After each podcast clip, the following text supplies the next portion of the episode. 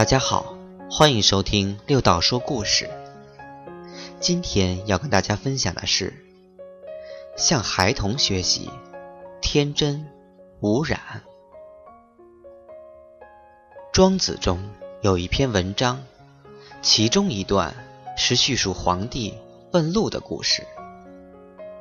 皇帝与六位贤士去访问一位修道的隐士，在山上。迷了路，当时正好看到一位牧童在放牛、牧马，他们就问牧童说：“巨慈山要往哪里走？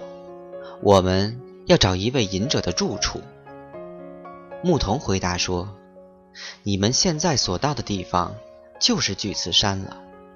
我认识他，他是一位很了不起的人。”说完，即为他们指点山路怎么走，怎样通过山路。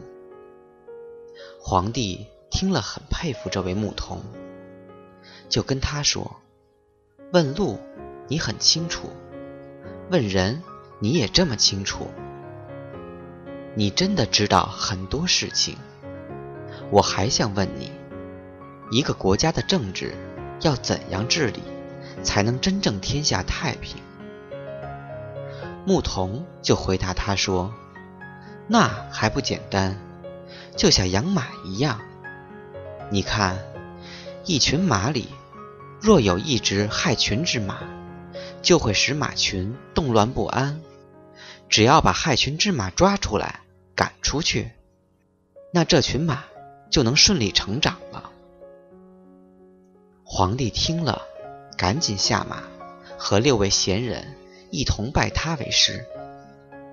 因为牧童指点他们正确的路，又指点他们人性的优缺点。其实，人生的目标只有一个，就是清净本性。把烦恼和复杂的心念去除，就能回归纯真、无污染的本性。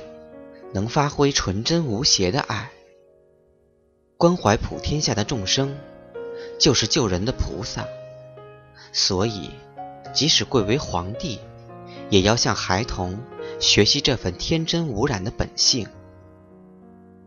总之，无论做任何事，最重要的是这一念心。时时顾好自己的心，走的路就正确了。